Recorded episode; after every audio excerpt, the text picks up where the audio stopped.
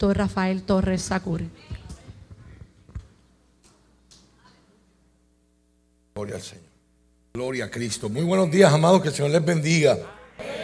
Que el Señor les bendiga más. Un abrazo fuerte a cada uno de ustedes en esta mañana y a los que nos están viendo a través de las redes, ¿verdad? Agradecemos al Señor la oportunidad de un nuevo día y qué privilegio poder adorar a un Dios vivo. Qué privilegio saber ¿verdad? que podemos acercarnos por la gracia del Señor, la gracia que Dios nos ofrece, por los méritos de Cristo y como dice el autor de la carta a los Hebreos, capítulo 4, ¿verdad? Que nos, nos podemos acercar confiadamente al trono de la gracia, sabiendo que allí podemos encontrar gracia y misericordia para el oportuno socorro en las palabras de la Reina Valera 1960. Qué alegría poder adorar al Señor. Qué alegría poder hacer sacrificio de alabanza. Qué bendición saber, aleluya, que nuestro Dios es poderoso. Que adoramos al gran yo soy. Esa palabra que representa no solamente soberanía, esa no, es, no solamente representa presencia, sino, sino también representa el dominio de esa presencia. Donde quiera que Él se aparece, Él es el gran yo soy. Y la tierra tiene que temblar. La tumba tiene que temblar. Aleluya, la tumba no lo pudo contener. Por lo tanto, hoy adoramos al Dios que hace caminos. El Dios que abre caminos donde nosotros no los vemos. El Dios que nos levanta, el Dios que nos sostiene, el Dios que nos guía. Como si todo eso fuera poco, el Dios que nos acompaña. Qué bendición poder adorar a Dios con ustedes, ¿verdad? Al principio del servicio, mi esposa, antes que entráramos en la transmisión, mi esposa le hablaba a la congregación, ¿verdad?, de la alegría que sentimos y esta semana yo escucho un anuncio, ¿verdad?, por parte del gobierno a través de las distintas emisoras de radio, eh, hablando acerca del estado crítico en el que están los bancos de sangre y se está citando una donación masiva en el centro médico, ¿verdad? Y para mí fue una bendición y una alegría tan grande saber, ¿verdad?, de que de que, como iglesia, antes de que se convocara el país, ya nosotros estábamos aportando un granito de arena. Así que gracias a todos, ¿verdad? Por los que, los que se unieron a, la donación masiva de la semana pasada. Y gracias al Señor, como dijo mi esposa, ¿verdad? Sobrepasamos la meta que el banco de sangre tenía. Y, ¿verdad? y eso sin contar toda la gente que se apuntó para querer donar, pero que no, no le da el peso, no le da la hemoglobina, etcétera. Eh, ¿verdad? Pero que tenían la intención de dar vida, ¿verdad? Lo, agradecemos, ¿verdad? Y les, y les honramos en el nombre del Señor. Eh, este mes de marzo que, comenzó la semana pasada, ¿verdad? Es un mes eh, donde se conmemora, se honra la figura de la mujer. El viernes en el culto virtual hicimos unas expresiones, ¿verdad? Que creemos que es muy importante que usted las vea y que usted reflexione en ellas. Y la síntesis de esas expresiones es que una visión bíblica, una visión correcta bíblica, va a permitir que tanto el hombre como la mujer se vean como Dios los ve, al mismo nivel. Todo lo que se sale de ahí, se sale de la Biblia. Y provoca desigualdad, provoca maltrato, provoca prejuicio.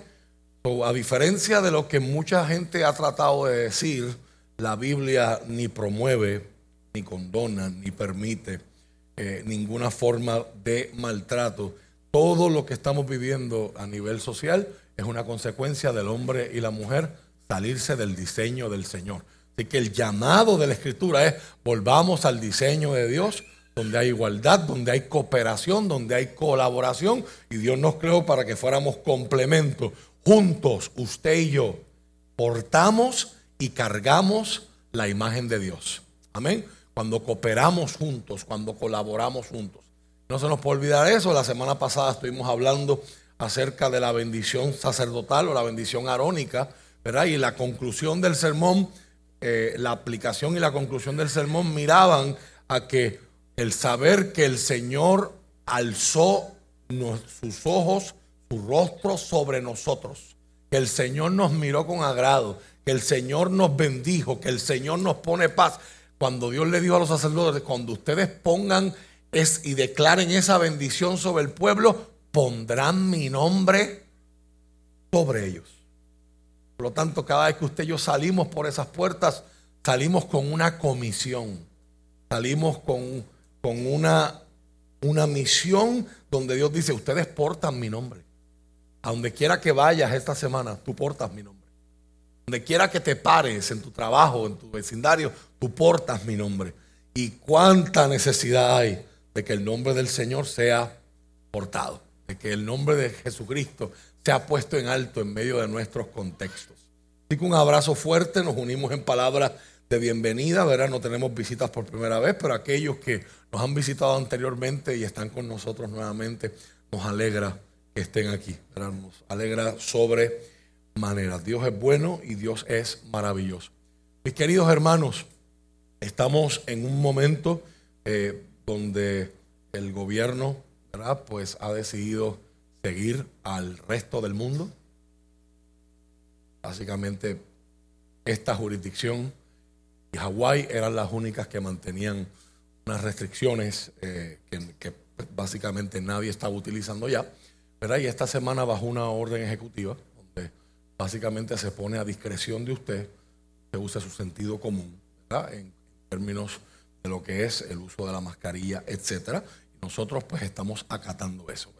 Esto, es un asunto completamente personal y queremos darle a usted el espacio.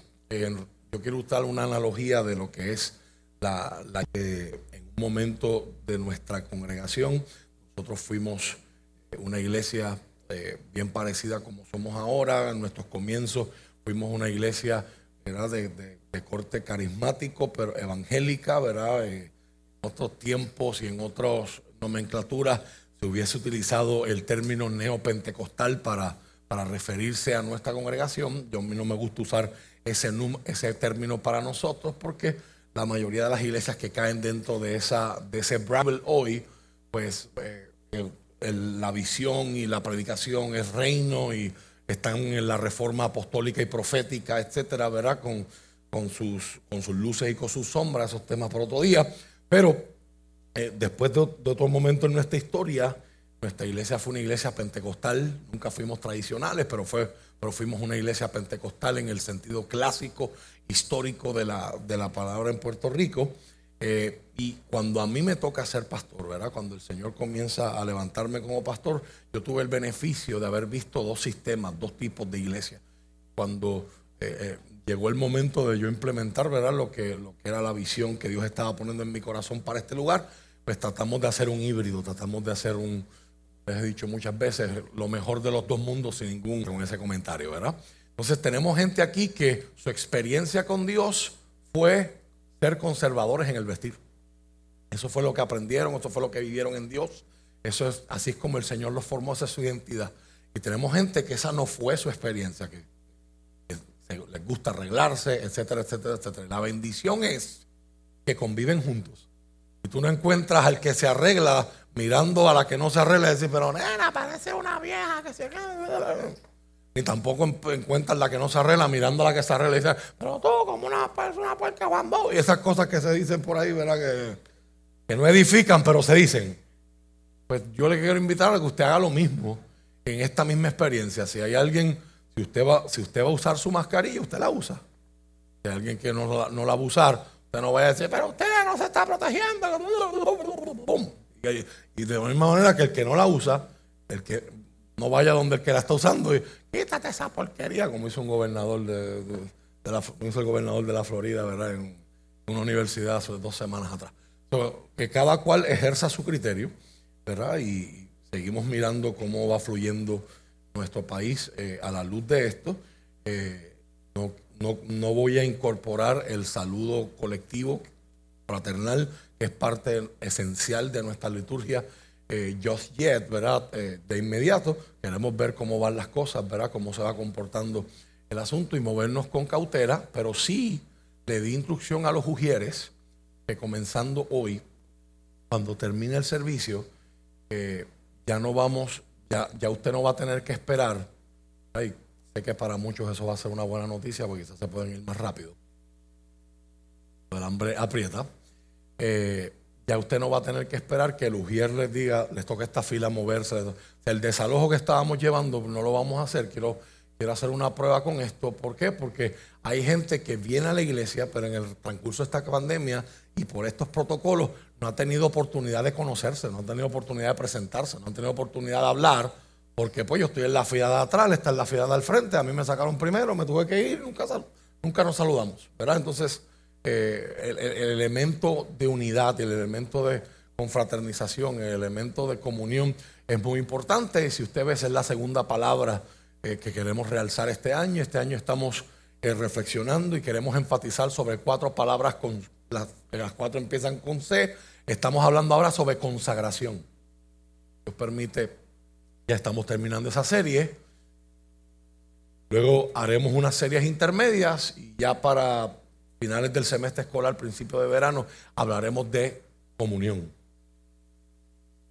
Finales del verano, principios del nuevo semestre escolar, en agosto, estaremos hablando acerca de compromiso y al final de año estaremos hablando acerca de crecimiento. Son las cuatro C que queremos enfatizar este año y les oramos al Señor para que las mismas sean de bendición a su vida y no solamente para que aprendamos, sino para que implementemos. Así que Hoy cuando se acabe el servicio, ¿verdad? En orden, ¿verdad? Estaremos en la puerta allí saludándolos como siempre, pero en orden, ¿verdad? Pues ya usted puede levantarse, puede saludar a los hermanos, puede, ¿verdad? Eh, eh, moverse con más libertad. Acompáñeme por favor al Evangelio según San Marcos, capítulo 1.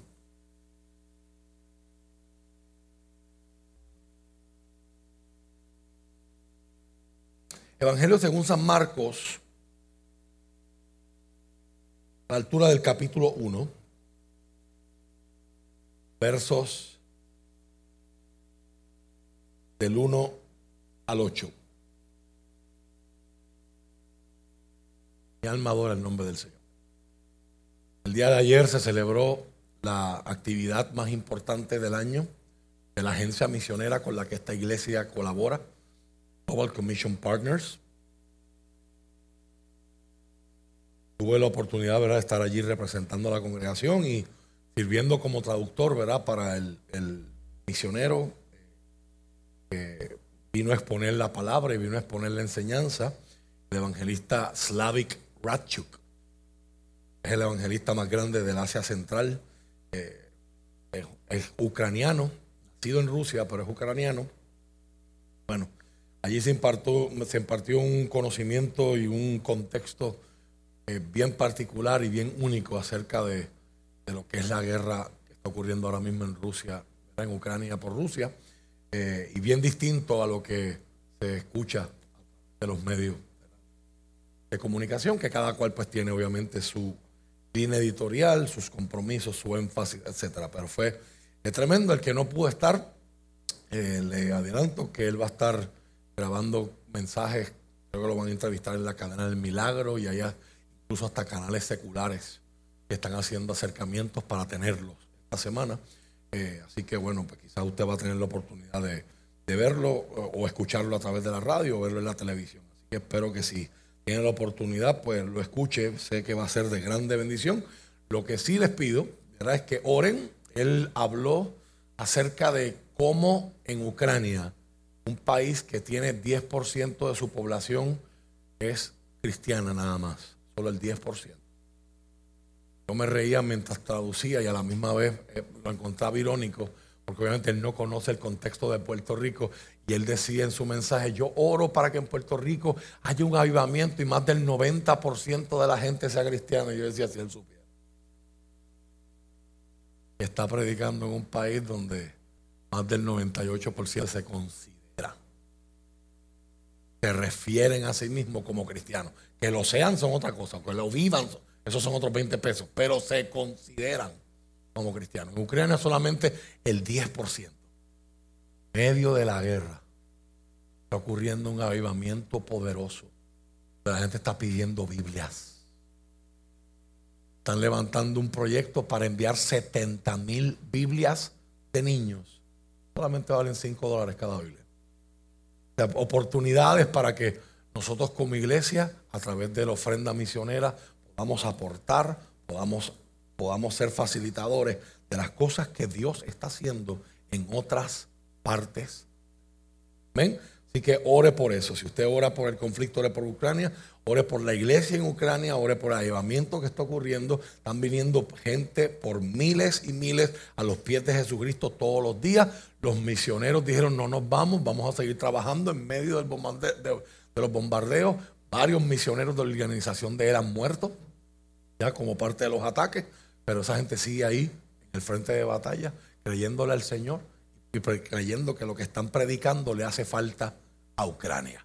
Así que oremos al Señor para que Dios nos dé la valentía de ellos. Que podamos nosotros complementar esa valentía y, ese esfuerzo que ellos hacen aquello que el Señor nos ha dado a nosotros, que son bienes y recursos de los que ellos carecen. Marcos capítulo 1, versos del 1 en adelante, la palabra del Señor se lee con la bendición del Padre, del Hijo y del Espíritu Santo. Esta es la buena noticia acerca de Jesús el Mesías, el Hijo de Dios. Comenzó tal como el profeta Isaías había escrito. Mira, envío a mi mensajero delante de ti y él preparará tu camino. Es una voz que clama en el desierto. Preparen el camino para la venida del Señor. Ábranle camino. Este mensajero era Juan el Bautista. Estaba en el desierto y predicaba que la gente debía ser bautizada para demostrar que se había arrepentido de sus pecados y vuelto a Dios para ser perdonado. Toda la gente de Judea, incluidos los habitantes de Jerusalén, salían para ver y oír a Juan. Y cuando confesaban sus pecados, él los bautizaba en el río Jordán. Juan usaba ropa tejida con pelo rústico de camello, llevaba puesto un cinturón de cuero alrededor de la cintura, se alimentaba con langostas y miel silvestre. Juan anunciaba, pronto viene alguien que es superior a mí, tan superior que ni siquiera soy digno de inclinarme como un esclavo y desatarle las correas de sus sandalias. Yo los bautizo con agua, pero Él los bautizará con el Espíritu Padre nuestro, te damos gracias hoy por tu palabra. La oportunidad que tenemos de exponernos a ella. Tú sabes, Señor, cómo cada persona que está aquí se siente. Tú sabes, Señor, lo que experimentan, lo que hay en sus mentes ahora mismo, por lo que luchan, lo que enfrentan, lo que pensamos que necesitamos o lo que queremos. Pero cuando tú nos miras, Señor, tú ves más allá de todo eso y tú ves nuestra verdadera condición y nuestra verdadera necesidad. Tu palabra penetra la niebla que nos puede confundir, distraer, desconcertar. Tu palabra es luz, tu palabra es vida, tu palabra es medicina. Y hoy como iglesia decimos, Háblanos, por favor. Háblanos a través de tu palabra y permite que sea un espejo en el que podemos mirarnos. Espíritu de Dios, entrego mi mente, mis pensamientos, mis palabras, mis labios. Te pido que hables a mi vida y que hables a la vida de mis hermanos. Danos iluminación para entender tu palabra. Danos convicción para creerla como cierta y necesaria en nuestra vida y determinación y valentía para ponerla en práctica. Lo pido, Padre, en el nombre de Jesús. Amén. Amén. Se puede sentar. Hoy quiero hablarles bajo el tema un bautismo de arrepentimiento. Bautismo de arrepentimiento. Gloria al nombre de Cristo. Hemos visto hasta ahora en esta serie de consagración que el tema en la Biblia se empieza a trabajar de una manera práctica, visual, concreta, como era este pueblo. Consagrarse, lo vimos en Josué capítulo 3, verso 5, lo vimos en Levítico, lo vimos en Números, diferentes pasajes del Antiguo Testamento, donde Israel lo entendió de forma visual. Consagrarme significa yo me quito mi vestidura sucia, yo entro en un proceso de limpieza y yo me pongo una ropa nueva. Es un proceso visual que tiene una enseñanza espiritual y simboliza transformación. No puede haber consagración sin que haya cambio. Hay mucha gente en este tiempo, no lo decimos, ¿verdad?, como un ataque a la, a la tradición de fe tradicional, valga la redundancia, que existe en Puerto Rico, donde en este tiempo que se le conoce como cuaresma, comenzó el miércoles de la semana pasada, pasada, litúrgicamente, al igual que ocurre en Navidades, ¿verdad? como enseñamos el año pasado, que hay un tiempo de espera conocido como Adviento, pues igualmente en este tiempo 40 días antes de el domingo de resurrección, lo que yo celebramos como la Semana Santa, que conmemora el, la última semana del ministerio público de Cristo aquí en la tierra, que es obviamente la semana mayor en términos de liturgia, en términos De, de vida eclesiástica en todo el calendario del año. En ese tiempo de cuaresma, pues las personas tienen unas prácticas y todos, todos nosotros hemos conocido gente que tiene esas prácticas que quizás se han modelado de generación en generación, en generación en generación, por sus familias, ¿verdad? Empiezan con el miércoles de ceniza, donde reciben, ¿verdad? Una marca en sus frentes en forma de cruz, ¿verdad? Hecha por cenizas, con un simbolismo, ¿verdad? Y, y una, eh, ¿verdad? Una profundidad que no, ¿verdad? No tenemos nada por qué criticarla, ¿verdad? Es bien bonito y tiene una base, ¿verdad? Histórica y simbólica. Pero luego entra un periodo de espera, de preparación, pero mucha gente escucha la palabra cuaresma y en su mente piensan en sacrificio. ¿Sí o no? Y usted ha conocido gente que la cuaresma es una, una temporada para hacer promesas. Y esas promesas es en estos 40 días yo no voy a comer carne los viernes. Voy a comer ocho steaks de lunes a jueves, pero los viernes voy a comer carne. O no voy a comer chocolate.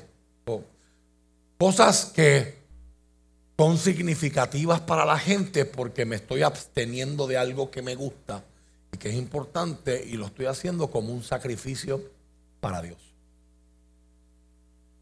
Eso no tiene nada de malo. El problema es que muchas veces nos ha pasado a nosotros también en nuestras propias experiencias que hacemos las cosas de forma externa, pero no hay ninguna consecuencia en nuestra vida interna, no hay ninguna transformación. Y la idea del principio bíblico de consagración es que yo tengo que quitarme algo, yo tengo que limpiarme y yo tengo que volverme a poner otra cosa. O sea, no es volver a lo mismo cuando pasen los 40 días. Como quizás el que dejó de comer carne, pues volverá a comer carne. O el que dejó de comer chocolate, va a volver a comer chocolate. ¿Qué efecto tuvo en mi vida? Es la pregunta que uno hace en esta experiencia de 40 días. A la luz de ese marco, eh, me parece a mí bien interesante que el evangelista Marcos, que para muchos es el primero en escribir, cuando presenta este nuevo concepto que para usted y yo es tan, es tan común hablar de evangelio, porque pues imagínense, usted y yo vivimos en el país más evangelizado de todo el planeta Tierra. Pero cuando Marcos escribe esto, Muchos piensan que fue para alrededor de la destrucción del templo de Jerusalén por los romanos en el año 70, del año 70. Cuando Marcos escribe esto, Marcos presenta un concepto que la gente sabe, pero nunca había sido aplicado a la experiencia de la fe. Evangelion era una palabra que significaba buena noticia que le mejora la vida a todo el mundo por igual. O sea, no es una noticia única buena para mí, es una noticia buena para todos nosotros. Por ejemplo, esta semana alguien propuso en la legislatura, como los precios de la gasolina están tan altos, suspender el impuesto de la crudita para que esos 14 chavos que nosotros pagamos para mantener las ineficiencias del gobierno, pues se suspendan y tengamos un alivio al bolsillo. Si eso deciden aprobarlo, es un evangelio. Es una buena noticia. Eso nos mejora la vida a todos por igual. Y si lo eliminaran, mejor todavía. Pero obviamente, tienen que salir de algún otro lado los, chavos para pagar los compromisos económicos, que es lo que a los políticos se les olvida a la hora de hacer promesas de campaña, pero eso es otro tema, eso es otra historia, eso es otra dedicación. Un evangelio es una buena noticia que nos mejora la vida a todos. Esta es la buena noticia, comienza Marcos, de Jesús el Mesías, el Hijo de Dios. Pero automáticamente Marcos nos va a llevar atrás en el pasado y Marcos nos va a decir, esta buena noticia está enmarcada, tiene un contexto histórico y es como dijo el profeta Isaías. Y cuando él nos presenta esa cita que usted tiene en su Biblia ahí, en el verso 2 y el verso 3, no sé cómo, cómo usted tiene delante de decir escritura, pero en el caso de la nueva traducción viviente, que es la que usamos aquí para leer, cada vez que hay una cita del, del Antiguo Testamento o de una otra parte de la Biblia, el texto lo intentan. Lo ponen diferente para que usted sepa, es una clave visual. Esto que están leyendo aparece en otra parte de la Biblia. Esto es una cita de, de otra parte de la Biblia. Esto no es contenido original del autor de este determinado libro. Y cuando usted ve esa cita, en esa cita hay dos profetas, no uno, del Antiguo Testamento. El verso 2, cuando dice, mira, envío mi mensajero delante de ti y él preparará tu camino, está haciendo una cita directa de la traducción griega del Antiguo Testamento del libro del profeta Malaquías en el capítulo 3 y verso 1. Y Él nos va a enmarcar, y esa es la razón por la que usted ve descripciones de cómo Juan se vestía, qué comía. Porque para usted y para mí esas descripciones nos vuelven locos, pero ¿cómo que, cómo comía langosta? Obviamente, si usted piensa que son de la langosta de Red Lobster, pues dice, este hombre vivía bien. Pero el problema no es que, es que no son de esas langostas, son los saltamontes. Se alimentaba con insectos y miel. Si usted ve eso y dice, pero ¿para qué? ¿Para qué es relevante para mí saber eso? Eso se va a convertir relevante más adelante cuando Jesús va a decir, Elías ya vino. porque el pueblo judío sí entendía que había una referencia y habían unas tradiciones orales y habían unos recuentos históricos donde eh, la, la idea es que la gente entienda que Juan el Bautista era bien parecido a la figura de aquel mítico profeta, icónico profeta llamado el profeta Elías el símbolo de un mensajero. De hecho, esa es la metáfora que usa el profeta Malaquías cuando va a hablar de ese mensajero. Vendrá con el espíritu de Elías. Será como Elías. Será un mensajero que prepare el camino para el Mesías prometido. Ahora bien, antes de entrar en lo que hacía Juan el Bautista, porque Marcos lo que nos quiere decir en esta primera sección de su evangelio es que Juan el Bautista es ese mensajero, es el que abre camino. Es la manera de Marcos de históricamente ubicar el momento en el que Israel se encuentra para decirte, si Juan el Bautista es el mensajero, lo veamos a Juan el Bautista diciendo, síganlo a él es una forma de que el pueblo sepa, el que llevas esperando por siglos está aquí. Llegó. Dios cumple sus promesas. Dios envió salvación. Dios se hace presente en la historia. Pero luego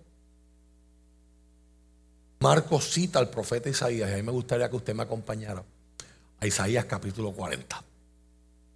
Y ahí es que viene esa cita. Isaías capítulo 40, versos del 1 en adelante. Hay una palabra interesante que a mí me gustaría que usted y yo miráramos hoy, que fuera un espejo en el que nosotros nos pudiéramos mirar.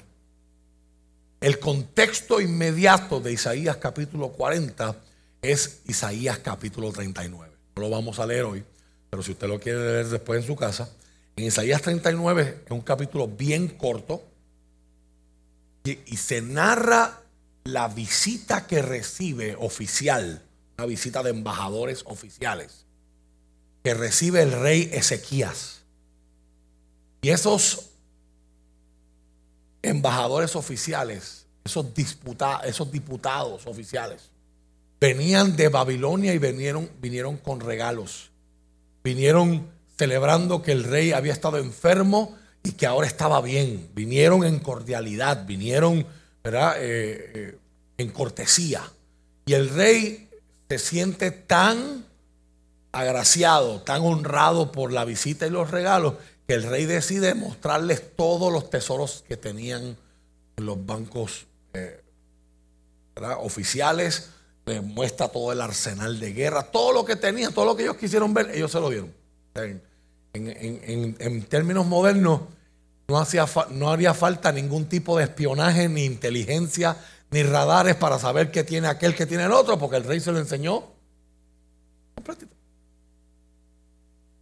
en inocencia, en agradecimiento, en buena voluntad. Era como un gesto de buena voluntad. El profeta Isaías, Dios lo lleva al, palacio y les pregunta al rey, ¿quién era esa gente y qué hacían? Y el rey les cuenta y, ¿y qué le mostraste? No, se lo enseñé todo. Profeta no lo dice a consecuencia de lo que el rey había hecho, sino aprovecha ese pie forzado para decirle, es importante que sepas y que la nación sepa que todo eso que le enseñaste terminará en los tesoros de Babilonia. Todo lo que esta gente vino a ver, hoy vinieron como amigos. Pero en el futuro, Dios va a permitir que vengan como enemigos y todo lo que hoy es tuyo de este pueblo, mañana será de esa gente. Ese es el contexto de Isaías capítulo 40, es uno de los capítulos más famosos y más hermosos de toda la Biblia, llenos de mensajes de restauración. De hecho, el capítulo 39 marca una línea divisoria en el tema del libro. Desde el capítulo 1 hasta el 39, los mensajes son de confrontación y de juicio. Dirigidos a que Israel abra los ojos dirigido a que Israel vuelva el corazón y se convierta al Señor. Que Israel vuelva al Dios que dejó y que solamente se conforma con vivir en una relación religiosa con Él. usted va a encontrar ahí mensajes como, este pueblo de labios me honra. Está bien lejos de mí. En el capítulo 40 comienzan mensajes de restauración. Pero mensajes de restauración porque ya el profeta vio en el espíritu lo que viene. Entonces es bien importante para usted y para mí hoy. Ahora no estoy hablando de la profesión como el ejercicio de un don o un ministerio que existe en la iglesia. Estoy hablando de que usted y yo tenemos una bendición que Israel no tenía. Usted y yo tenemos la mejor profecía y se llama la palabra de Dios. ¿Quieres que Dios te hable? Abre tu Biblia. La Biblia es el único libro sobre la faz de la tierra, donde cuando usted la lee, el autor está presente. ¿Usted se imagina? Leer lunes con mi viejo pastor junto a José Luis Navajo.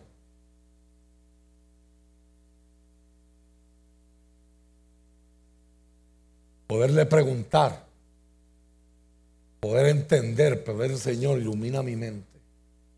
Y a través de la historia los ejemplos sobran de cuánta gente que no ha tenido educación formal, gente que no ha tenido instituto bíblico, que no tienen quizás herramientas interpretativas para llegar a las profundidades en el texto, pero logran captar por el Espíritu de Dios la esencia de lo que Dios les está diciendo. de lo que Dios le quiere comunicar. Aunque quizás no comprendan todos los detalles, las metáforas, las estructuras gramaticales o las estructuras literarias, pero entienden lo que se supone el mensaje de Dios para su pueblo. Consolaos, consolaos. Es la palabra de Isaías 41 en Reina Valera. Consuelen. Es un imperativo. Consuelen a mi pueblo. Es importante, iglesia, que en estos tiempos cambiantes, en estos tiempos donde uno se levanta a veces con cuál será la bomba de hoy. No sé cuántos se acuerdan cuando estábamos más encerrados en la pandemia, el relajo de todo era, eh, bienvenidos, estamos en el nivel 7 de Yumanji. ¿Cuántos vieron esos memes? Y siempre era algo nuevo, ¿verdad? Y, COVID, y después salía al otro, y después salía al otro, y después terremoto, y aquello, y lo otro siempre había otro, ¿verdad? Entonces, había los y ahora y llegó el 2022 y salimos del COVID y estamos en guerra, con posibilidad de guerra mundial. ¿A cuántos en honestidad eso no les genera ansiedad? Somos honestos, esto es un lugar para ser auténticos. ¿Cuántos de nosotros? A mí me ha pasado. O sea, vemos los precios de la gasolina, Vemos a los otros anormales allá diciendo que quieren cobrarle un impuesto al sol. No lo anormal, pero es que, que la humanidad, ¿verdad? La humanidad. Gente por allá diciendo que en abril viene un super aumento a la luz.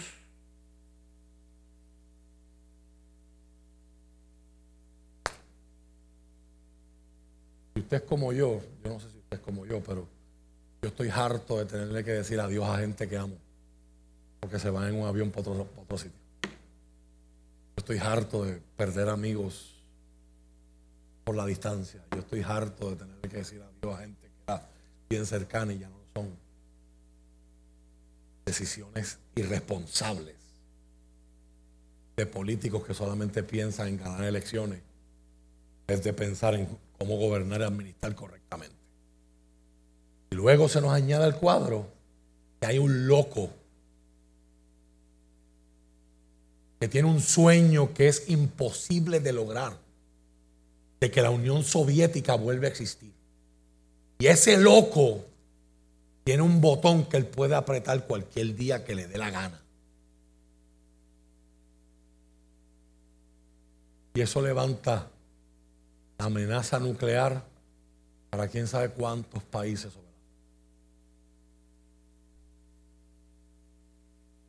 Luego yo miro acá.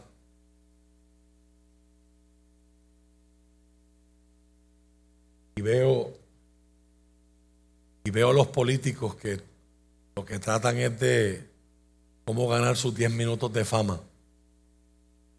Yo estoy prohibiendo los productos rusos en Puerto Rico. Yo decía, Putin tiene que estar temblando. ¿Cuántos vieron el meme que decía prohibidas las montañas rusas? Pues, el puertorriqueño es otra cosa. O sea, nosotros, cada uno de los, los puertorriqueños tenemos un PhD en comedia, porque si no hacemos eso, nos volvemos. Y nos dejamos llevar por las estadísticas de salud mental.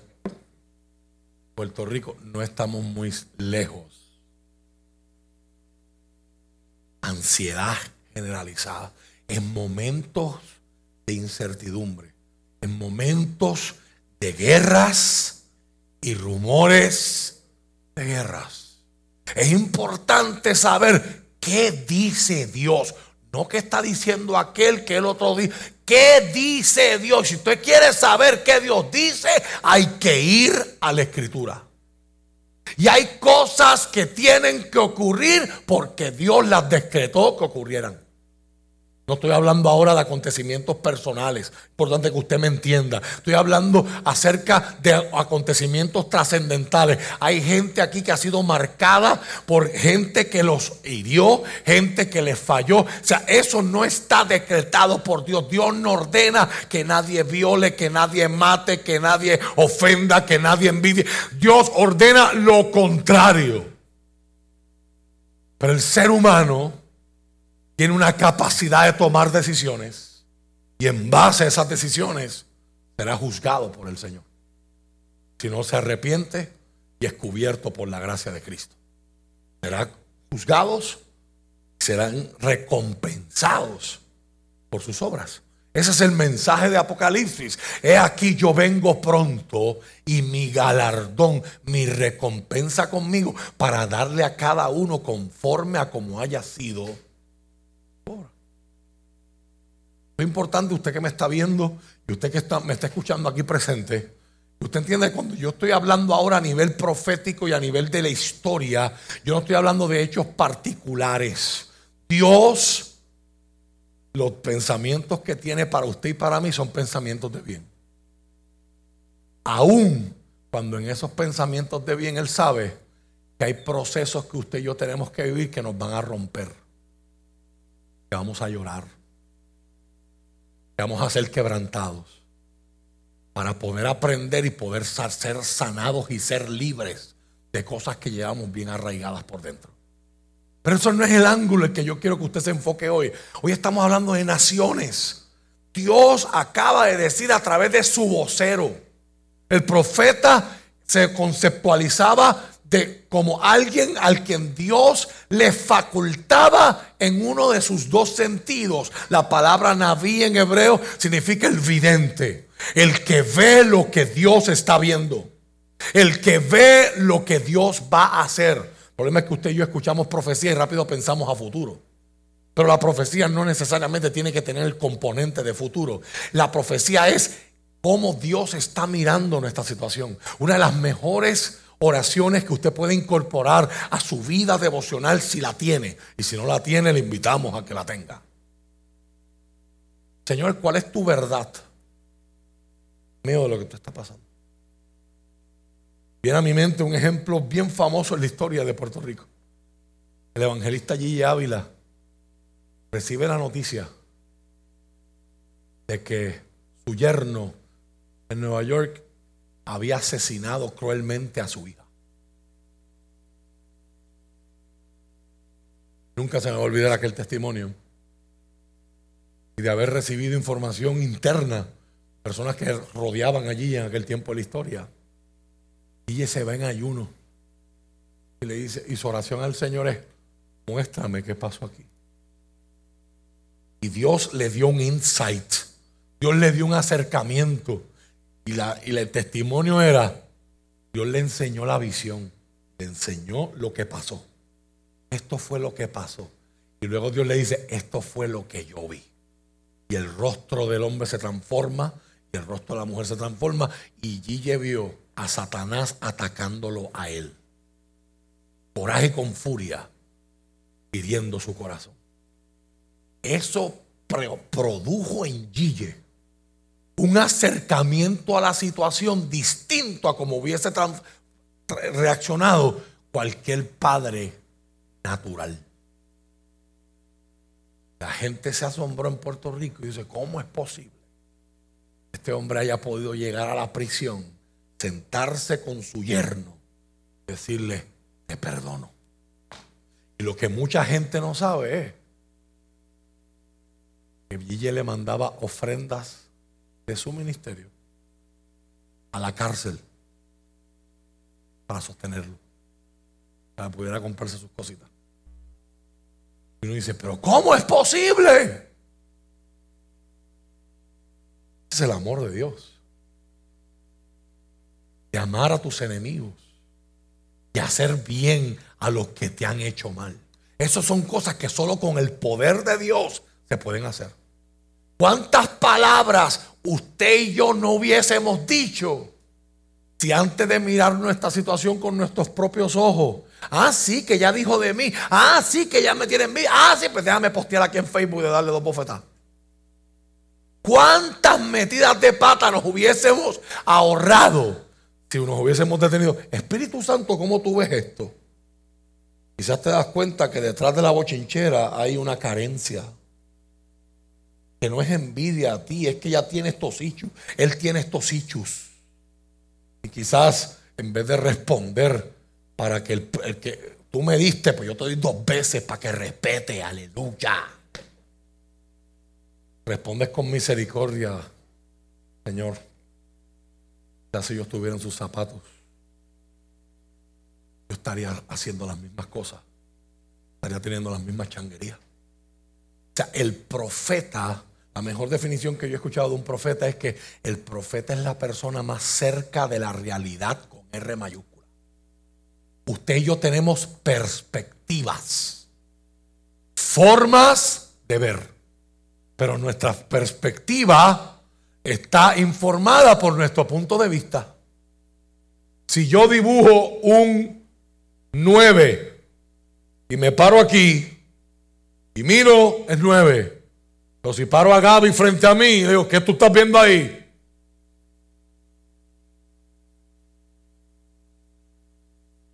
Es el mismo número, pero él lo ve como 6, yo lo veo como 9. Eso es importante que usted entienda esto. Eso, lo que yo estoy presentando a nivel de la Biblia, es un ataque directo para algo que nuestra sociedad ha construido como una verdad cuando no lo es. Nuestra sociedad te predica que lo que tú decidas que es verdad es la verdad. Embuste. Porque yo me equivoco. Porque yo puedo ver un ángulo equivocado. Porque yo puedo recibir información incorrecta. ¿Sabía usted que hoy en Rusia hay gente que habla entre ellos y dice, no, yo tengo, yo tengo familiares en, Ucrania, pues, son pueblos que están bien relacionados. Yo tengo familiares en Ucrania y los bombardeos, derribaron un hospital pediátrico y hay rusos que les comentan, no son fake news. Eso no existe. en Ucrania no hay bombas ni nada. Puntos de vista. ¿Cómo esa gente puede estar tan enajenada de la realidad? Porque vive en un sistema donde les controlan el Internet, donde las noticias las controla el Estado.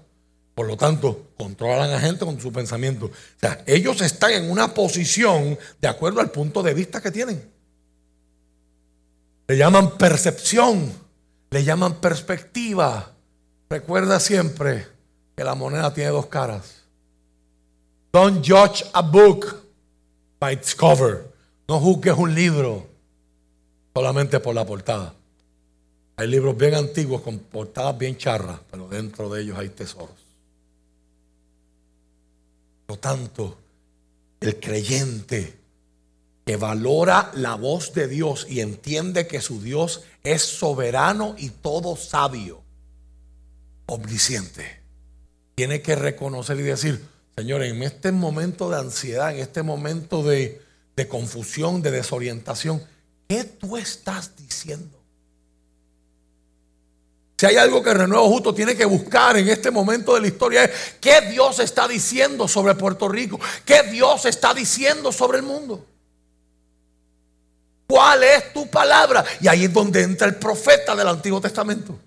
Hoy día no nos, hace, no nos hace falta ese profeta del Antiguo Testamento en el sentido de que tenemos la escritura, tenemos la palabra de Dios escrita y Dios nos puede hablar cada vez que la leemos.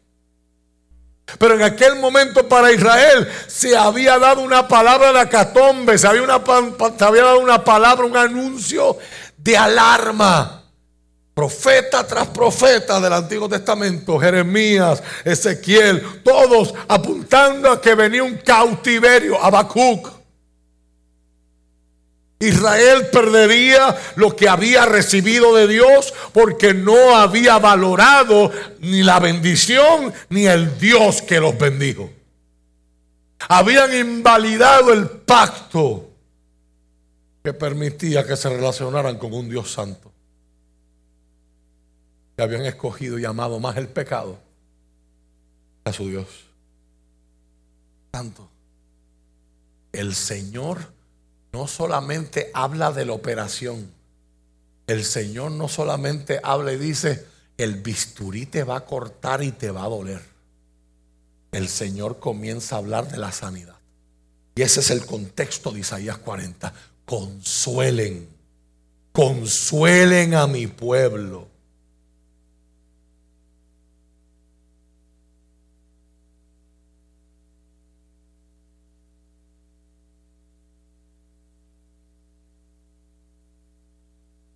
Consuelen, consuelen a mi pueblo, dice su Dios.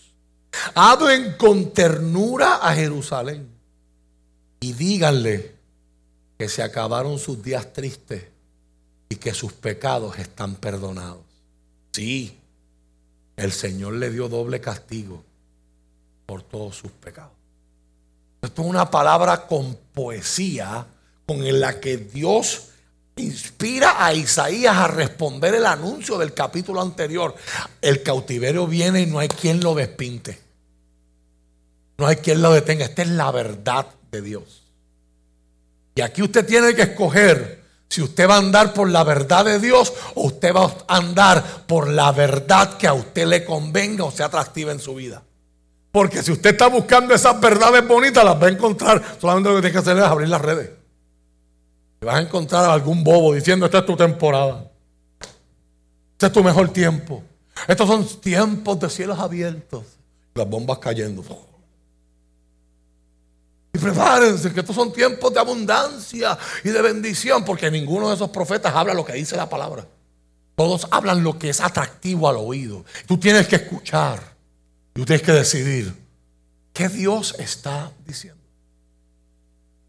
La Biblia nos sitúa en un momento histórico. Y esto que estamos viviendo es solamente una de varias señales de que el fin está cerca. Y mientras más se acerque el fin, yo quisiera poderte decir que mejor se va a poner la cosa. Más fácil, más bendecida, más chévere. Pero eso no es lo que dice la Biblia. La Biblia lo que dice, cada vez se hará más difícil. Pero el que persevere hasta que se sienta bien. Así que dice la Biblia, el que persevere mientras tenga ánimo. Así es lo que nos dice así. El que persevere mientras el pastor le caiga bien. A la que el pastor le empieza a caer gordo, ya no voy a perseverar. El que persevera hasta el fin. No estamos en el fin, pero el fin está cerca. El que persevera hasta el fin renuevo justo, eh, creyente que me escucha y amigo que me escuchas, que hoy no eres un hermano en la fe porque no has decidido serlo. Hoy hay oportunidad para que seas mi hermano en la fe. Hoy es un día de salvación. Hoy es un día de buenos, de nuevos comienzos. Hoy es un día de esperanza y hoy es un día de oportunidad. Tenemos que decir en estos tiempos turbulentos, nos vamos a dejar llevar por cualquiera que diga una cosa por allá o nos vamos a dejar llevar por lo que Dios dice. Mira el corazón de Dios. Ese mismo Dios que hablábamos la semana pasada que te decía, se me ilumina el rostro cuando te veo. Que Jehová alce sobre ti su rostro. Que el Señor te defienda y esté velando por encima de ti. El Dios que te mira con agrado. El Dios que tiene un corazón bueno. No ha llegado el cumplimiento del capítulo 39. Eso no ha ocurrido. Isaías profetiza en el año 740 antes de Cristo. El cautiverio va a llegar en el 605 antes de Cristo. Esto está hablándose 135 años antes de que ocurra. Un siglo completo. ¿Usted sabe cuánta gente dudó de Isaías? Ah, como dice la gente, yo era chiquito cuando lo escuché, ya tengo nietos. Y un montón que se murieron y nunca vieron el cautiverio de Babilonia. Nunca vieron a Nabucodonosor llegar. Pero Nabucodonosor llegó. Así como hay muchos en Puerto Rico. Ay, este video de Cristo viene y yo era chiquito ya soy abuelo. La Biblia dice que vendrá, vendrá. Y no tardará. O sea, solamente esto fue un anuncio de algo que viene viene invasión. Yo imagino si yo estuviera predicando esto en Ucrania, como los hermanos ucranianos, en medio del contexto que ellos están viviendo, entenderían esta palabra. Usted y yo fuimos invadidos, pero nosotros hemos pasado la página a tal punto que celebramos el día de nuestra invasión. Eso es otro tema, todo, otra predicación.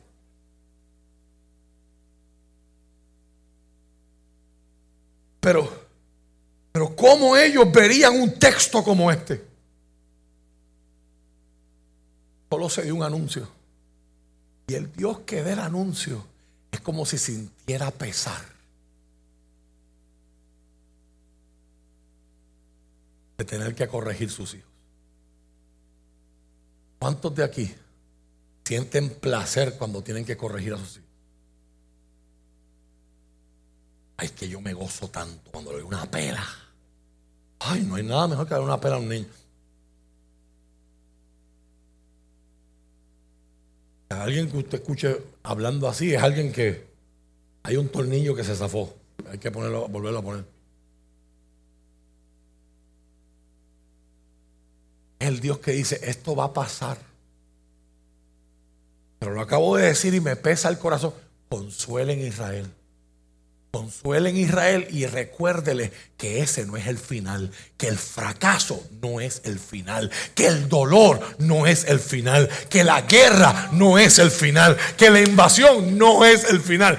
Háblenle con ternura y díganle a Jerusalén que se acabaron sus días tristes y que sus pecados han sido perdonados.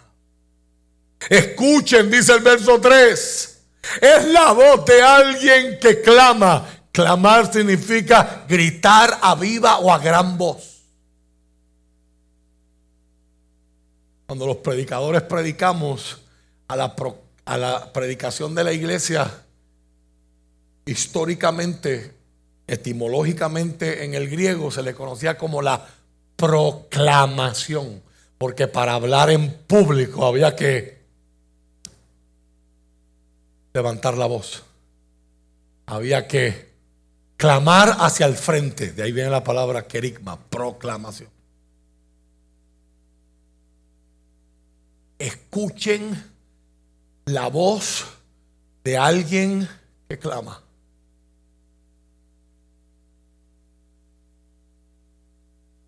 Es la voz de alguien que grita, que grita a viva voz y dice, abran camino abran camino a través del desierto para el Señor. Hagan una carretera derecha a través de la tierra baldía para nuestro Dios. Y esta es la palabra que Dios me dio hoy para ustedes. Que se cumple en Juan y es un espejo maravilloso para nosotros verlos. Ver un ejemplo en el Nuevo Testamento de lo que es consagración. Un ejemplo concreto, un ejemplo visual.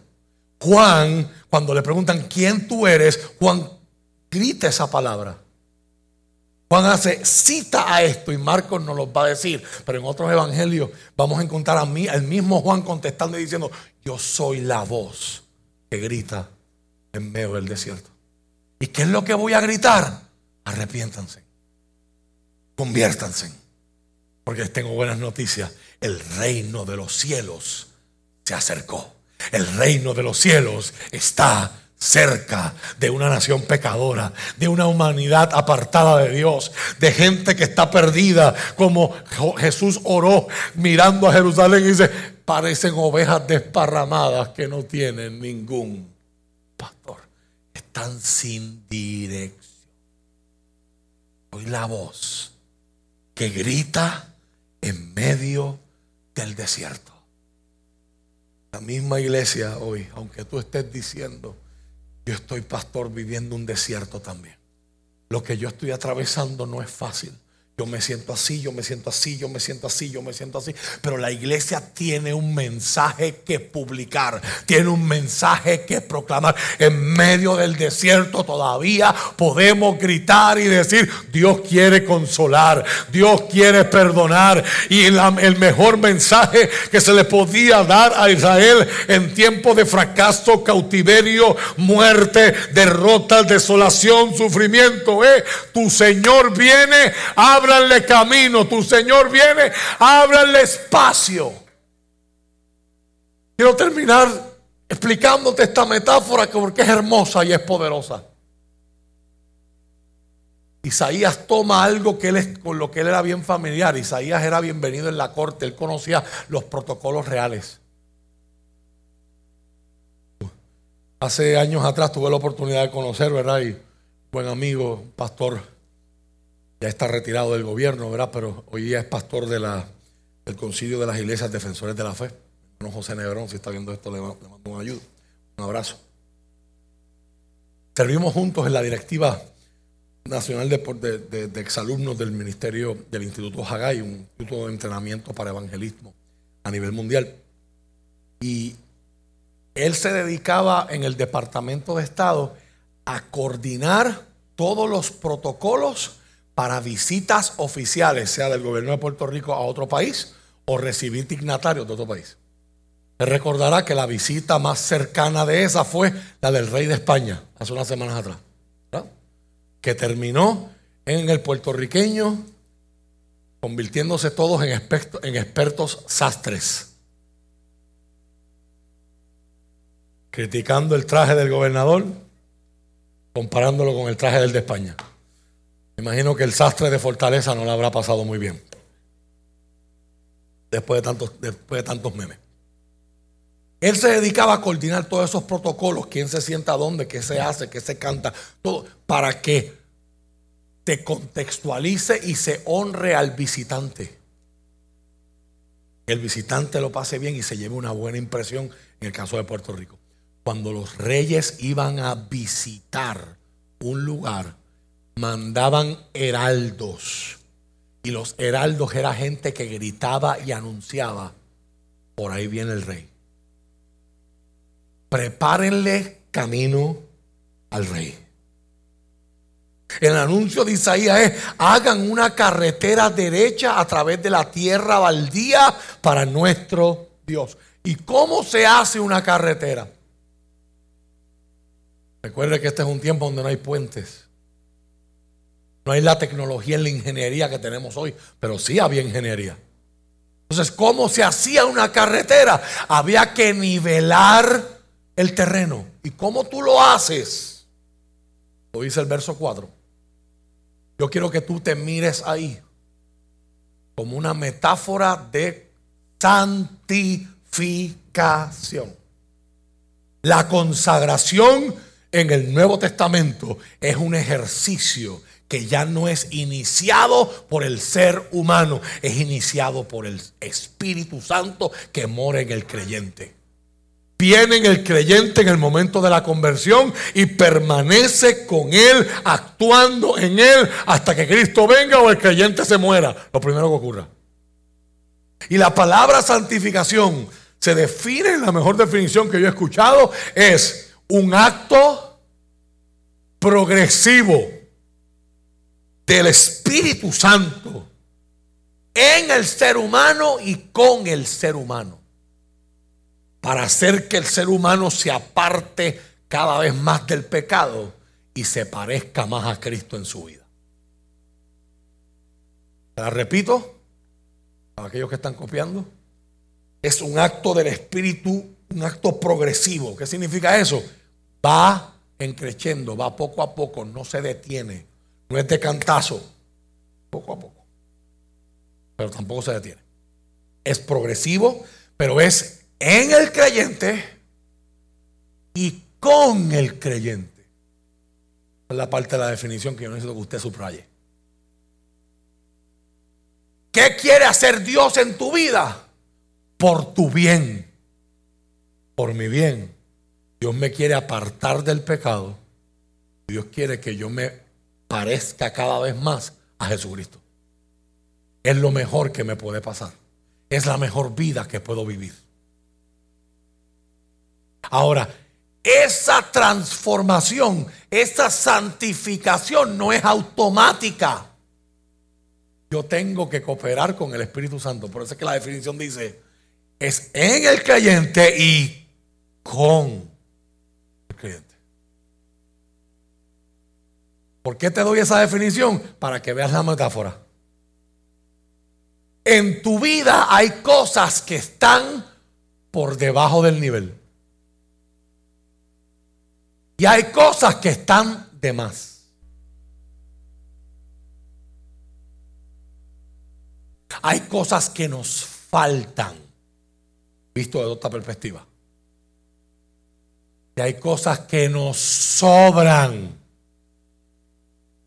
no son parte de nuestro diseño. ¿Cómo se hacía una carretera en la antigüedad para que un rey la pudiera transitar?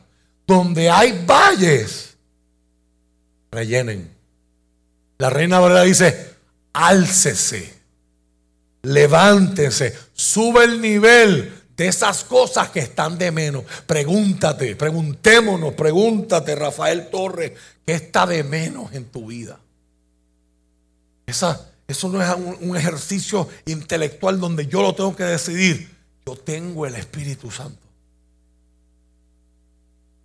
Una pregunta que quiero que te retes y que te hagas tú mismo y que le hagas al Espíritu Santo en tu vida esta semana. Terminamos 40 días de consagración, pero el proceso de consagración no termina. Espíritu Santo, ¿en qué áreas de mi vida yo estoy falto? ¿Qué carencias tengo? ¿Quién mejor que Él para saber? Hay carencias emocionales. Cosas que tus padres no te dieron. Se supone que te dieran. Mejor ejemplo y el más fácil de verlo sin entrar en el mundo de la psicología que no es el que yo domino. Hay gente que no fue abrazada por sus padres, que no recibieron palabras de, de, afecto. No saben cómo dárselas a sus hijos, se sienten raros dándoselas a su esposa, a su esposo. Porque cuando van a buscar no hay nada en el disco duro. no es que mis padres no me amaban, pero en la parte de la expresividad, ya porque el machismo llevaba a los hombres, ah, los hombres no abrazan, eso. Pero no lo recibiste. Y eso es una carencia, porque tu esposa lo necesita. Ciertamente tus hijos lo necesitan para criarse seguros emocionalmente estables.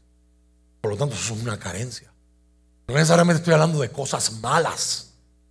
Estoy hablando de cosas que nos hacen falta. ¿Cuántos de nosotros tomamos una educación financiera? ¿A cuántos, en cuántos en la escuela superior le dieron unas clases de presupuesto? Levánteme la mano. A saber en qué escuela tengo que matricular a mi hijo, porque a mí nadie me enseñó eso. ¿Cómo aprendimos? Y hay algunos de nosotros que todavía no hemos aprendido. ¿Cómo hemos aprendido?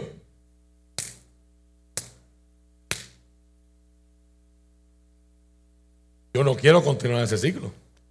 Yo quiero que mis jóvenes adultos, mis jóvenes adolescentes, tengan esas educaciones. Eso es, eso es lo que el Espíritu Santo, lo que a mí me falta, Dios lo quiere añadir. Por lo tanto, fuera de una mentalidad religiosa, ¿qué valles yo tengo en mi vida? ¿Qué cosas están de menos? Alguien puede decir puntualidad, el otro puede decir descanso, el otro puede decir oración, adoración, servicio, gratitud. ¿Qué cosas están de menos? Es fácil mirar para afuera, lo que es difícil es mirar necesitamos decirle al Espíritu Santo, examíname.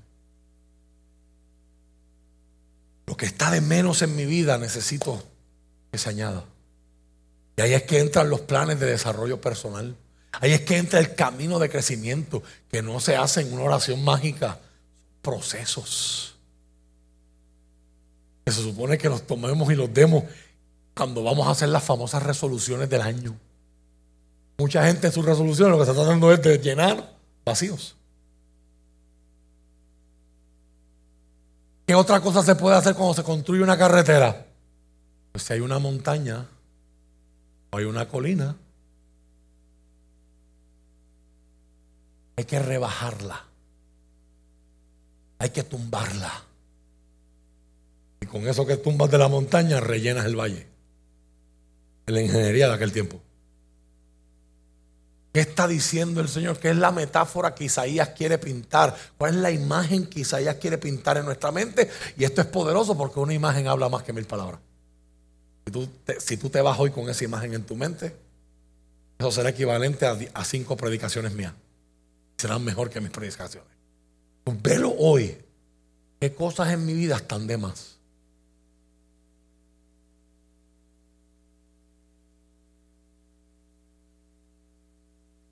Hay gente que se arregla y hay gente que se arregla. Hay gente que se, hay gente que se viste para estar a la moda y hay otros que se visten para provocar. Se están vistiendo. Entonces, si usted empieza a poner reglas, pues no, aquí no permitimos, qué sé yo, este, faldas que sean más arriba de la rodilla. Pues entonces, empiezas a entrar en religiosidad. ¿Por qué? Porque hay faldas y hay faldas. Pantalones y pantalones. Hay corazones, hay corazones. Hay intenciones, hay intenciones.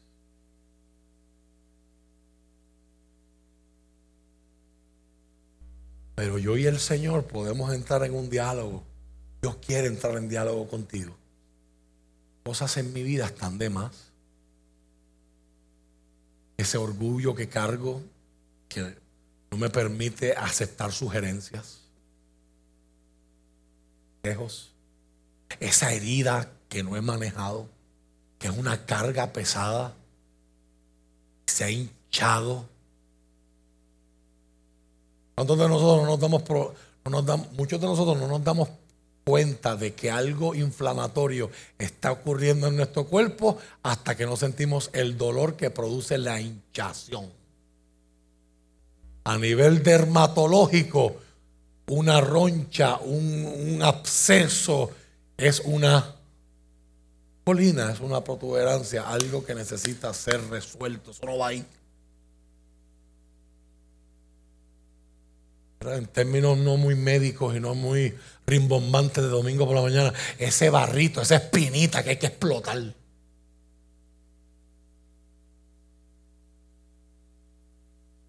Yo llevo luchando con una en la esquina izquierda de la boca. Por cuatro días porque mi esposa no la ha visto. Ya lo dije, ya me fastidié. Pronto mi esposa me ve una espinita, ella me empieza a sobar y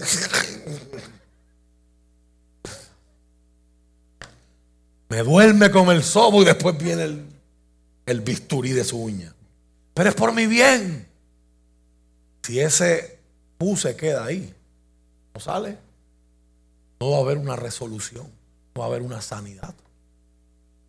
¿Cuánta gente hoy andan por ahí y el pu no lo tienen en la piel, en el corazón?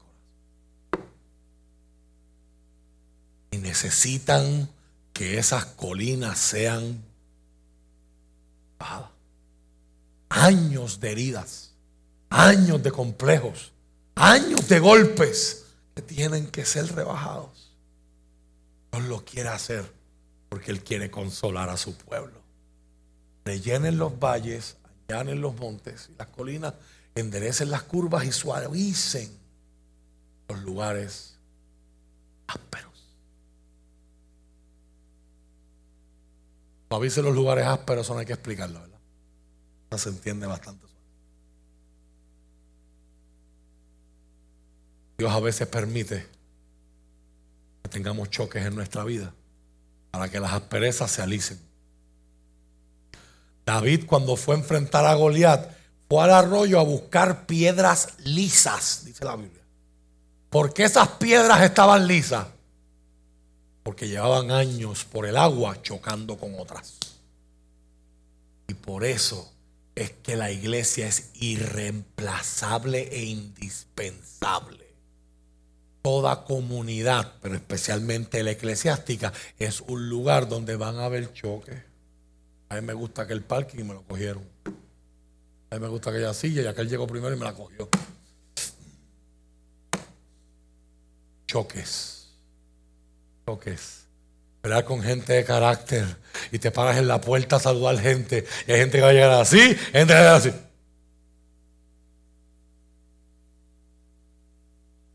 Hay gente que tú le dices buenos días, te dicen buenos días, y hay otros que les vas a decir buenos días. ¿Qué tienen de bueno? Y en medio, ¿para qué me pusieron en esta puerta? ¿Para qué me dio a mí a pararme a abrazar a la gente? Y en medio de eso son procesos que Dios está permitiendo y las asperezas se van avisando. Y Dios preparando una piedra que va a utilizar para lanzar y dar victoria para la gloria de su nombre. ¿Qué cosas en mi vida están fuera de sitio, curvitas, que tienen que ser enderezadas. Mis amados, ese pensamiento del verso 4 que yo oro para que te lo memorices, pégalo en un, escríbelo en un post-it, pégalo en tu nevera, pégalo en el escritorio, pégalo en el techo. Si tú eres de los que te, en la silla trabajo te, echas para atrás, pégalo cuando te mires para atrás, lo, lo veas. Analízate, segundos. Como preparación para esto que iba a predicarles hoy, en mis redes, aquellos que me siguen por Instagram y, ahora en mi página oficial en Facebook, les puse un video de una oración que duraba 15 segundos. Pero ¿qué oración? ¿Qué 15 segundos? No hay que estar haciendo muchas cosas grandotas para tener tiempo de calidad con el Señor que tenga efecto en nuestra vida. Necesitamos acercarnos al Señor. Dios conoce nuestra condición mejor que nosotros mismos. Mi mente me engaña, mi mente me lleva a buscar excusas, mi mente es decir, bueno, si es verdad, yo, eh, como, decía, como decía un alcalde en Puerto Rico, yo soy borrachón y soy bruto. Pero, y soy mujeriego también, pero no soy corrupto. Nosotros los seres humanos somos expertos haciendo eso. Si es verdad, yo hago esto, hago esto pero por lo menos no soy como aquel publicano. Por lo menos no soy como aquel hipócrita. Y empezamos a buscar. Y eso no es lo que Dios quiere que haga, que estemos señalando para el lado. Eso es lo que hacen los religiosos. Si usted quiere ver a Jesús enojado, conviértase en un religioso. Esta gente coge palo de Cristo, usted no tiene idea. A nivel intelectual. ¿Qué quiere Dios que hagamos? Que en vez de estar diciendo, bueno, por lo menos, no, no, no. Señor, yo valles, mis colinas, lo que me hace falta, lo que tengo de más, lo que está, lo que no está derecho en mi vida y lo que está áspero en mi vida. ¿Cuál es el, la consecuencia? Entonces se revelará la gloria del Señor y todas las personas lo verán. El Señor ha hablado. ¿Cómo se vería esto en Puerto Rico? ¿Cómo se vería esto en tu pueblo?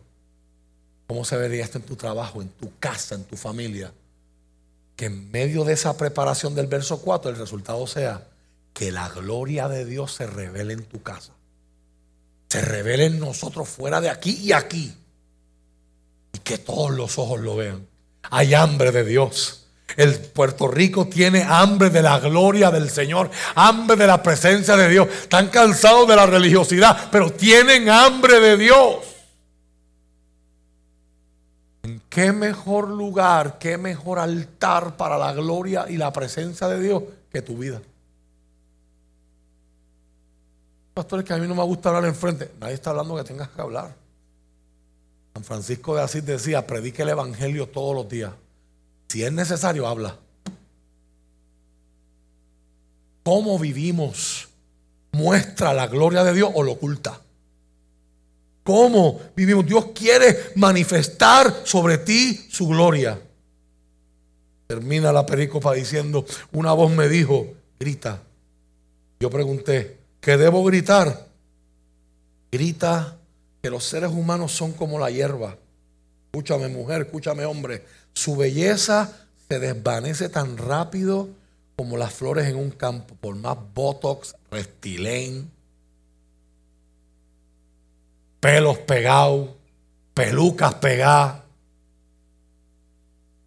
y todos los términos que yo no conozco, pero que las que trabajan en la industria de la belleza son expertas en ella y pueden tomar el micrófono y darles la lista. Microblading, enteblading, Brazilian whatever. No sé, no sé por qué Brasil es tan importante, pero bueno, allá ellos.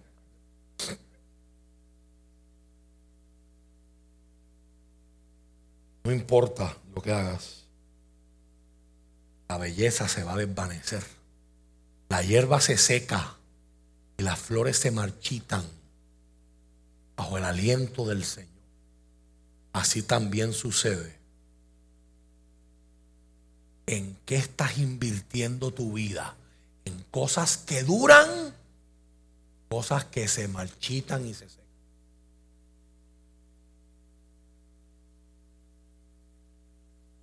La hierba se seca y las flores se marchitan, pero la palabra de nuestro Dios permanece para siempre. Mañana yo me puedo levantar desanimado. Mañana puede haber una guerra más grande. Mañana Putin le dio la gana de meterse en Polonia y se metió la OTAN y se metió, y se metió a Estados Unidos y se forma la tercera guerra mundial que muchos meten. ¿Y qué hacemos? Juan escribió basándose en este mismo verso y dijo, el mundo pasará junto con todos sus deseos, pero el que hace la voluntad de Dios permanece para siempre.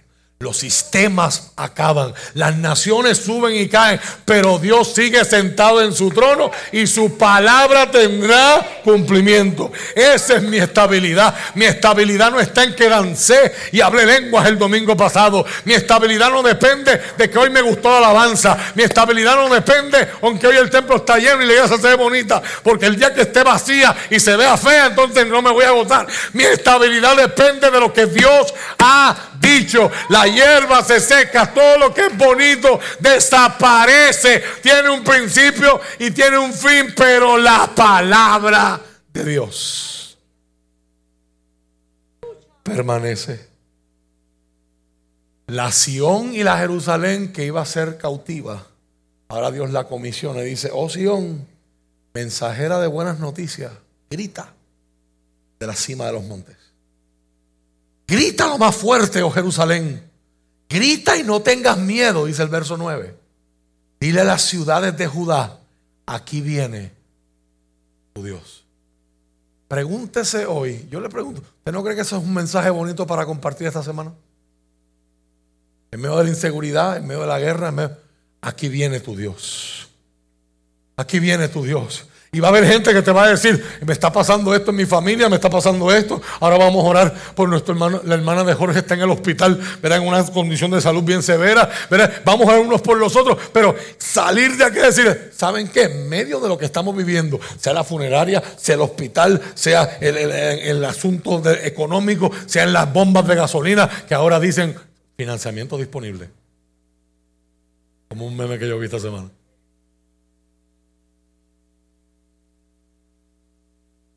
Aquí viene tu Dios. Aquí viene tu Dios. Aunque tengamos que hacer carpooling. Aquí viene tu Dios. Aunque haya que, aunque haya que dejar el carro y caminar un poquito más. Aquí viene tu Dios. Aunque haya que decir, pues hoy no salgo porque no se puede salir. Aquí viene tu Dios. En medio de mis circunstancias. Aquí viene tu Dios. Yo no sé cómo va a terminar, pero aquí viene tu Dios. Dios sabe, Dios puede, Dios es bueno, Dios es maravilloso. Sí, dice el verso 10, el Señor soberano viene con poder y reinará con brazo poderoso. Miren, Él trae consigo su recompensa. Por lo tanto, que Putin disfrute lo que le queda. Que los reyes del mundo disfruten. Ellos no son los verdaderos reyes. El rey de reyes y el señor de señores, el Dios soberano, viene. Y mira la metáfora con la que termina Isaías y es la con la que yo quiero cerrar mi sermón hoy. El rey soberano que no tiene competencia que es fuerte en batalla, que domina sin resistencia, también es un pastor tierno. Verso 11. Alimentará su rebaño como lo hace un pastor. Y aquí no está hablando de pastor como yo. Yo intento hacer eso. Es todos los domingos. Ese es el ideal. Esa es mi meta. Se lo logro, a veces no. A veces lo quiero hacer en 30 minutos y a veces me sale en una hora. Pero la idea es alimentar su rebaño como un pastor. Llevará en sus brazos los que son muy tiernos. No pueden caminar bien y los mantendrá. hermosa esa palabra. Qué buena noticia para ti hoy. Así es como Dios te quiere llevar. Así es como Dios te quiere tener. Y aunque no lo sientas porque tú, por tu pecado, has afectado la comunión que tienes con el Espíritu Santo y hoy te sientes bien lejos de Dios aquí, permíteme decirte que la verdad no tiene que ver nada con el sentimiento. Si usted no me cree, se va a acordar de mí mañana a las 6 de la mañana cuando suene el reloj. Tu sentimiento será dormir, pero la verdad es que te tienes que ir a trabajar. La verdad es una cosa, el sentimiento es otra. Y aunque usted se sienta de X, de Y o de Z, esta es la verdad. Dios te tiene cerca de su corazón. Yo no sé cuántos se regocijan ¿Cuántos encuentran consuelo? ¿Cuántos encuentran esperanza? Saber de que yo he hecho todo para que Dios me cruce los brazos. Yo he hecho todo para que Dios me dé una patada y me tire lejos. Yo he hecho todo para que Dios me odie. Y cómo Dios responde a pesar de los procesos y en medio de los procesos, Dios me tiene cerca de su corazón y nos guiará con delicadeza.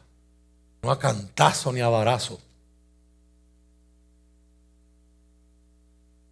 Señor te va a talar. Señor te va a dar un cantazo. ¿No se acuerdan de esa gente? Usted está buscando un fuete de Dios. ¿Qué peor fuete que Dios levante su mano de gracia y decida, que las consecuencias de lo que tú estás haciendo te caigan encima. ¿Cuál fue eso? Ay, Dios me está castigando. No, yo estoy cosechando lo que sembré. Los guiará con delicadeza a las ovejas con su. Ese es Juan el Bautista. Juan el Bautista cumple esta palabra y se va al desierto el que quiere escuchar lo que Dios está diciendo, salga del territorio israelita, pase el Jordán y vuelvan al principio de donde Dios nos sacó. Y en el desierto Juan dice, ustedes están haciendo esto y los empezó a confrontar con lo que Dios dice en su palabra. Y luego les dice, vuelvan a entrar a Israel, vuelvan al Jordán, así como Josué y el pueblo de Israel cruzó el Jordán, ustedes lo van a volver a cruzar, pero para ser cubiertos en un bautismo de limpieza. Y para entrar en ese bautismo, tú tenías que ir donde Juan y confesar tu pecado. Hoy, usted y yo hacemos bautismos, pero el bautismo no es como el de Juan. El simbolismo está incluido, pero Pablo reconceptualizó lo que era el bautismo para la iglesia cristiana.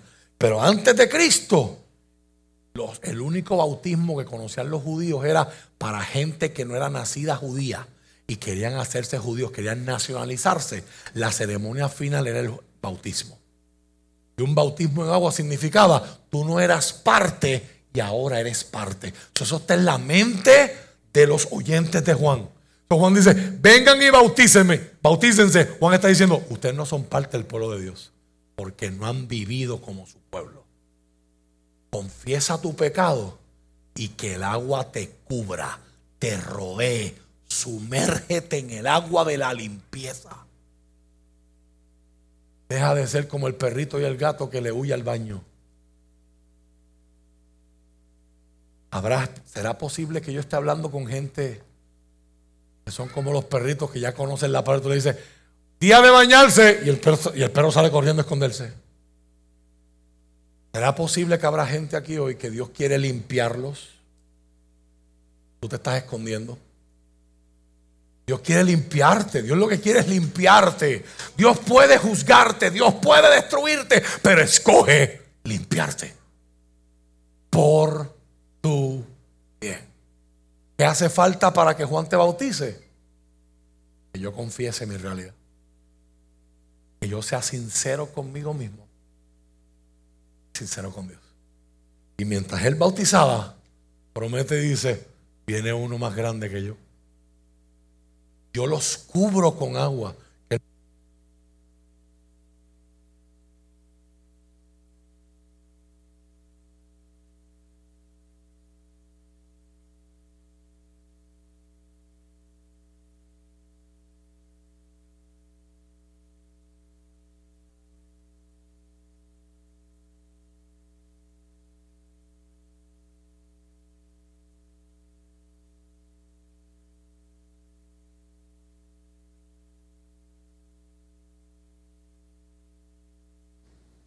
algo que el pueblo judío jamás entendía.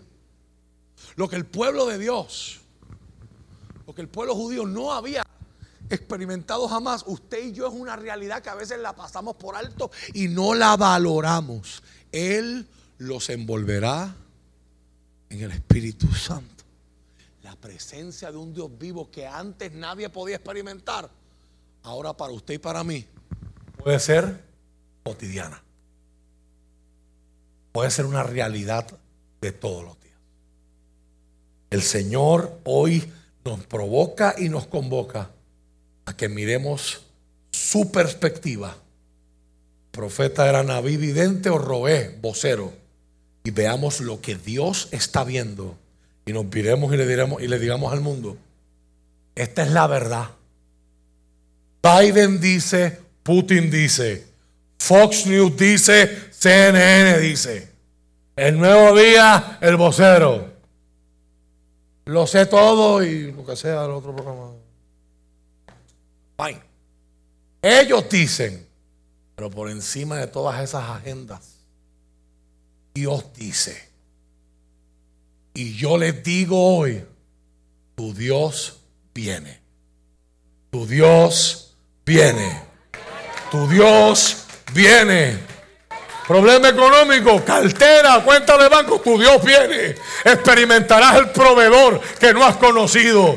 Problemas emocionales, tu Dios viene. Jehová Rafa, el Dios sanador, el Dios que levanta, el Dios que sostiene. Tu Dios viene. ¿Qué estás enfrentando hoy? Ponte de pie. Hoy te digo, tu Dios viene. Tu Dios viene a tu situación. Tu Dios viene a tu contexto. Pero sobre todo, algún día, todo ojo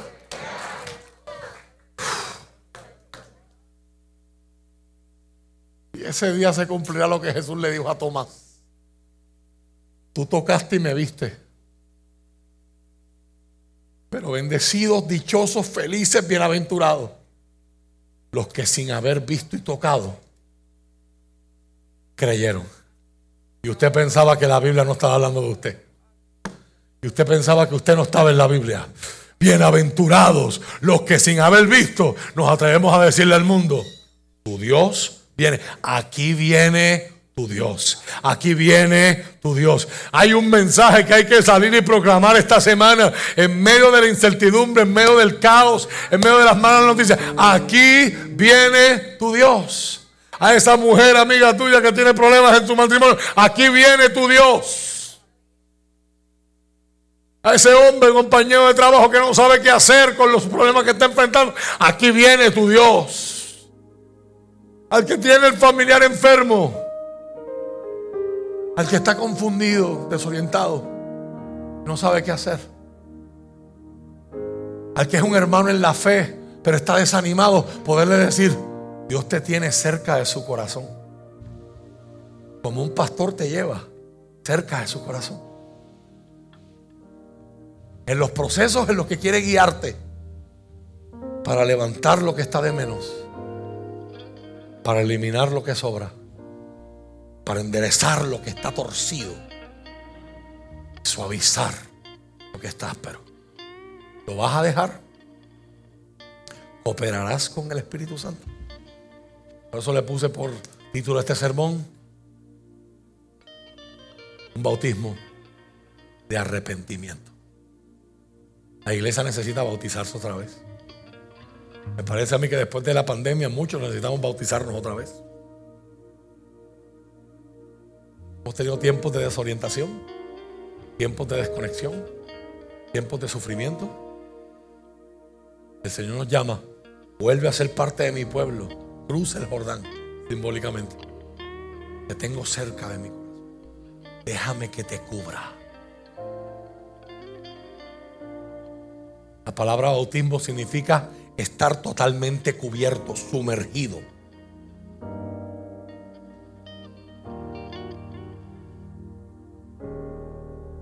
Y la palabra arrepentimiento significa un cambio de mente. Meta, no ya, griego.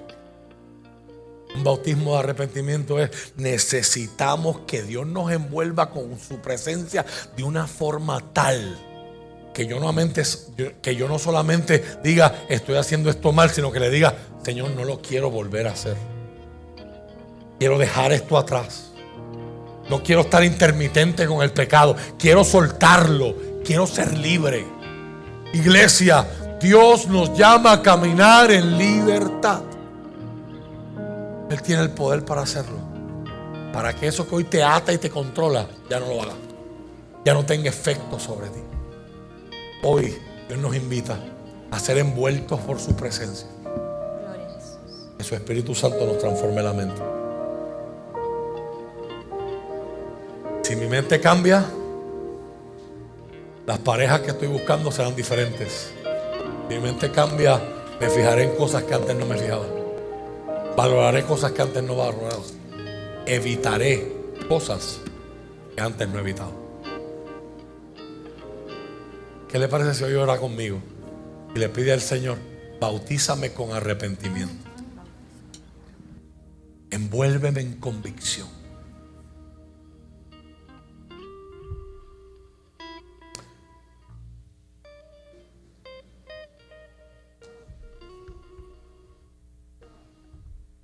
Postremos el corazón. Arrodillemos el corazón. Habla con Dios ahora. Nuestros hermanos y compañeros en el ministerio van a empezar a adorar a Dios. Se supone, ¿qué que se supone? Porque lo experimento todos los domingos por la tarde y los lunes por la mañana. En mi garganta ronca. Tratar de hablar por encima de una música es difícil. Y la garganta lo siente y lo sabe. Pero el beneficio para usted de esa música es que nadie alrededor tuyo va a escuchar lo que tú estás hablando. Y los que tienen mascarilla puesta, ni siquiera se van a ver los labios moviéndose. Así que es totalmente confidencial y anónimo pero te puede cambiar la vida. Espíritu Santo. Padre, he predicado tu palabra. Como tú me la diste y yo te doy la gloria, te doy el reconocimiento. Porque es tuya. Solamente es tuya. Cuando tu palabra se expone, tú esperas una respuesta de aquellos que escuchan tu palabra de aquellos que hemos escuchado tu palabra. Decía el, salmista y profeta, oh Dios, he escuchado tu voz y temí.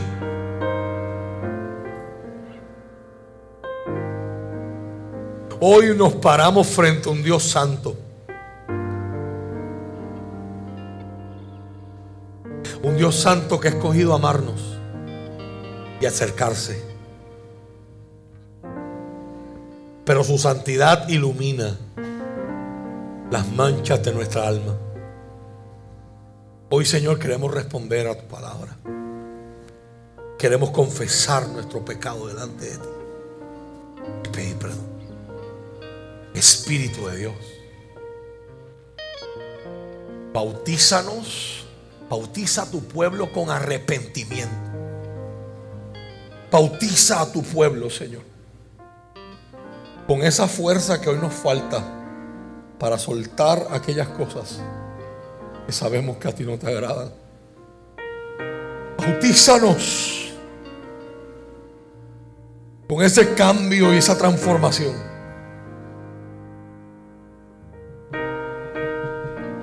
Que nos lleve a mirar como tú miras. Que nos lleve a anhelar lo que tú anhelas.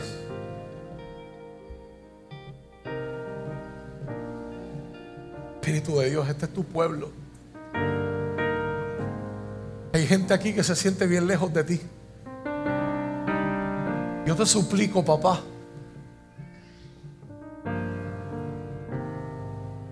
que ese rey soberano del verso 10 de Isaías 40, hoy nos permitas experimentar la manifestación de ese verso 11.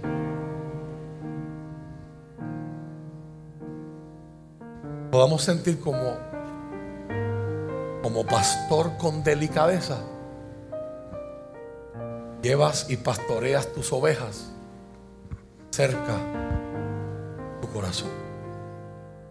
Espíritu Santo. El altar está abierto si alguien necesita la oración. Si alguien quiere volver a los pies de Cristo. Si alguien le quiere decir al Señor, te necesito. Vengo a confesarme como hacía la gente por montones en aquellas aguas del río Jordán. Vengo a decirle, Señor, límpiame con tu agua. Que tú no hagas digno misericordia. Adoremos. El nombre de Jesús, Señor. Mira el que sufre. que tú Padre, en esta hora yo clamo por la hermana de mi hermano Jorge. misericordia. Un estado de mucho cuidado de salud, Señor. Por consecuencia de derrames cerebrales, en el nombre de Jesús. Pido por su alma, pido por su salvación y pido por su salud, Señor. Presento a los enfermos, los que se han comunicado en la transmisión para pedirle oración. En esta hora, en el nombre de Jesús, los ponemos en las mejores manos que pueden estar, que son las tuyas.